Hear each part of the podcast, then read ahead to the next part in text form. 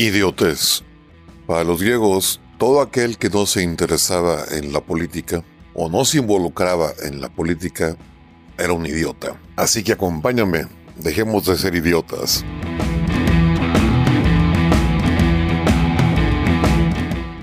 ¿Qué onda, mis fifis neoliberales, hijos del patriarcado opresor? Vamos a platicar un rato con las novedades que salieron en el día. Un pleitazo con la Viri Ríos porque salió con sus rollos racistas para variar. López ya cambió a, dio de baja a Irmeréndida Sandoval y en la mañanera volvió a irse contra la clase media. Así que pues vamos a darle, vamos a empezar.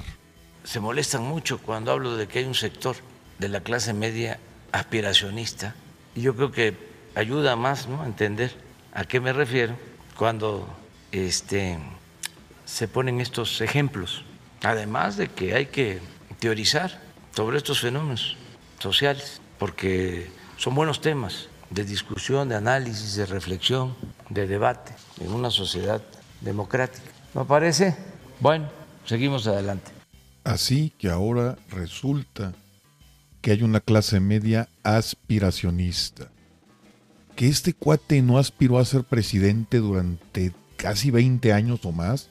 No aspiró a ser gobernador. No aspiró a salir de Tepetitlán en Tabasco para buscar una mejor vida. No aspiró a vivir en el Palacio Nacional rodeado de lujo. Porque este yo sostengo que fue muy fuerte la campaña de manipulación, la guerra sucia, sobre todo en la ciudad, y este, muchos eh, ni supieron por lo que votaban. Estaban eh, muy alterados, obnubilados, en contra de nosotros, del proyecto de transformación. Así que según López, el estar informado con los hechos que suceden en la Ciudad de México, como el desastre del metro en la línea 12 o en la línea 12 del metro, ¿eso es una guerra sucia? ¿Es neta? A ver, o sea, ustedes hacen una obra mal, cuesta muy cara, se les cae, se muere gente, y el que la gente comparte esa información es guerra sucia? No, señor no votaron por ustedes por lo mismo, porque son unos rateros, son unos corruptos, son unos mentirosos. Por eso la gente ya no votó por ustedes. Porque este, son partidarios al final o en el fondo de que continúe el mismo régimen de corrupción, de injusticias, de privilegios y de salir adelante, por eso hablo de aspiracionismo, como sea, sin escrúpulos morales de ninguna índole. Me parece, López, que estás más que equivocado. Es precisamente porque la gente ya no quiere esa corrupción que tú y los tuyos sudan, exudan, les brota por los poros. Todo en ustedes es corrupción. Y hablando de escrúpulos, ¿cuántos escrúpulos tienes tú para dejar sin medicamentos contra el cáncer a los niños? con cáncer. ¿Cuánta bajeza se necesita para destruir el sistema de salud que les proveía de medicina y tratamiento? Eso sí es inescrupuloso, López. El neoliberalismo o neoporfirismo eh, trajo aparejada una concepción muy individualista, muy egoísta, muy eh, enfocada, orientada a progresar en lo material, bienestar material, sin importar el bienestar del alma. Me salvo yo, aunque mi prójimo se siga empobreciendo. Sí, es cierto, López, hay personas así como tú comprenderás. ¿O me vas a poder explicar de dónde sacaron tus hijos para poner una chocolatera? ¿Una cervecería?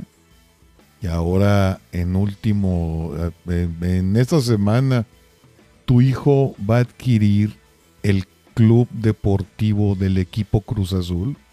Es neta, eso no es aspiracionismo. Eso no es querer subir y crecer en lo económico a cualquier costo. ¿De dónde salió el dinero, López? Si tú nada más tienes 200 pesos en la bolsa, curioso, raro, ya veremos. Yo soy mejor en lo académico, incluso este, ya ascendí en la escala social, ya soy de otra clase, inclusive hasta me volví racista. Eso es lo que está en el fondo del debate y lo vamos a seguir dando, porque eh, necesitamos la transformación no solo mejorando condiciones de vida y de trabajo, sino fortaleciendo valores culturales, morales, espirituales. Si queremos una clase media, desde luego, queremos sacar de la pobreza a millones de mexicanos para constituir una nueva clase media, más humana, más fraterna, más solidaria.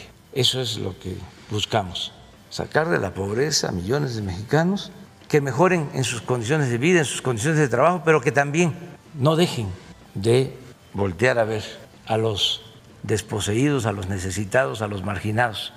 ¿Y a ti quién te dijo que tú eres mejor en lo moral, según tú? Curioso que todos los que dices que son muy honestos son más rateros que nada. ¿Y que tiene de malo que la gente aspire a saber más, a hacer más cosas? Y el que habla, el que divide, el que pone apodos, el que insulta, habla de que los demás son racistas, no que el pueblo manda, no que hay que dejar que el pueblo bueno y sabio decida. ¿Y quién eres tú para decirle a la gente lo que debe o no debe hacer? ¿Qué te pasa? México no es tuyo. Tú no eres un monarca, eres un simple politiquillo que tuvo suerte de llegar al poder. Nada más eso eres. Un politiquillo que llegó al poder de un pueblito perdido en Tabasco y que le tomó más de 15 años terminar su carrera. Así que muy brillante no eres y no eres nadie para juzgar a más de la mitad de la población de México. Que no se les dé la espalda al que sufre y que además estén más conscientes y más politizados. Exactamente, López. La gente ya está más politizada. Por eso es que ya no creen tu proyecto. Por eso es que ya no votan por ti y por tu partido. Y no eres nadie para condicionar ni juzgar. A ti se te dio el voto de confianza para dirigir un país, no para cambiar la vida o el pensamiento de las personas. Que no se les dé la espalda al que sufre y que además estén más conscientes y más politizados para que resistan campañas de manipulación, que no sean presa fácil de la manipulación que orquestan, que llevan a cabo los grupos de intereses creados. Lamentablemente, López, el único que, el único que confabula, el único que manipula, el único que orquesta contra la población eres tú. Tú y tus ideas marxistas, leninistas que te rodean tú y todos esos comunistoides que te acompañan, tú que admiras a Castro, un hombre que lo único que hizo fue empobrecer a su pueblo, que obligó a, a una buena parte de su pueblo a huir. ¿Hablas de tener compasión para los demás? ¿Qué compasión te merecieron o tuviste para con los niños con cáncer, que los dejaste sin medicina? ¿Qué compasión has tenido para los médicos? La primera línea de batalla contra el virus. ¿Qué compasión? ¿Vacunando primero a los maestros?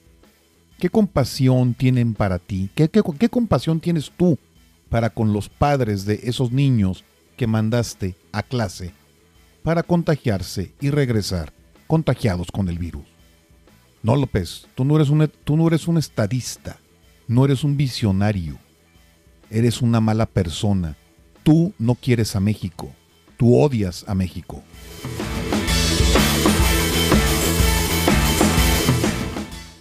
Ay, no.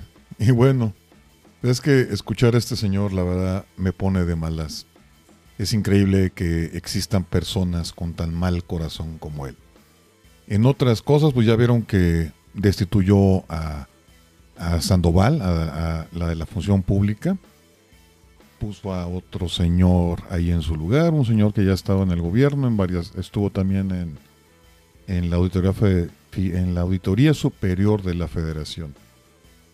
Hay cambios chistosos. Eso fue una venganza. Lo de Irmeréndida Sandoval fue una venganza por lo que pasó en Guerrero. Pero ya se desquitó. López dice que no es vengativo. Claro que es vengativo. Es muy vengativo. Es de esos tipos rencorosos. Pero bueno. Y luego esta periodista, la Viri Ríos. Yo no sé qué problema tiene esta mujer. Siempre está... La verdad sí se ve que está muy dañada. Algo le pasó. O algún novio rubio la cortó porque está muy resentida. Total que se sacó una publicación criticando a la gente blanca apodo, con el apodo de White Mexican. Y obviamente pues mucha gente se enchiló y la tundieron en las redes. una persona que habla de racismo estigmatizando a un tipo de persona por el color de la piel, o sea, si estás hablando de racismo, no puedes marcar la diferencia con el color de la piel. No puedes decir que tienen privilegios porque son blancos, tienes que demostrarlo, porque en la misma publicación ella dice que los blancos pues estudian más y como estudian más tienen más oportunidades y ganan más. A ver, Viri, resulta a lo mejor para tu sorpresa que la mayor parte de la población en este país, la mayor parte de la población en este país es blanca. No me refiero a que sean rubios, me refiero a que es blanca, a que su piel es clara, su piel no es oscura. Entonces es obvio que si la mayoría es de piel clara, pues obviamente pues van a tener más oportunidades porque son más. Simplemente por esto, nada más por el número, son más.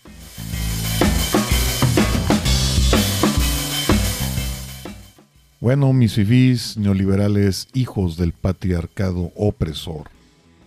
Ahora sí ya me despido y como siempre, ya saben, si quieren, se lo lavan. Y si no, no se lo laven. Adiós.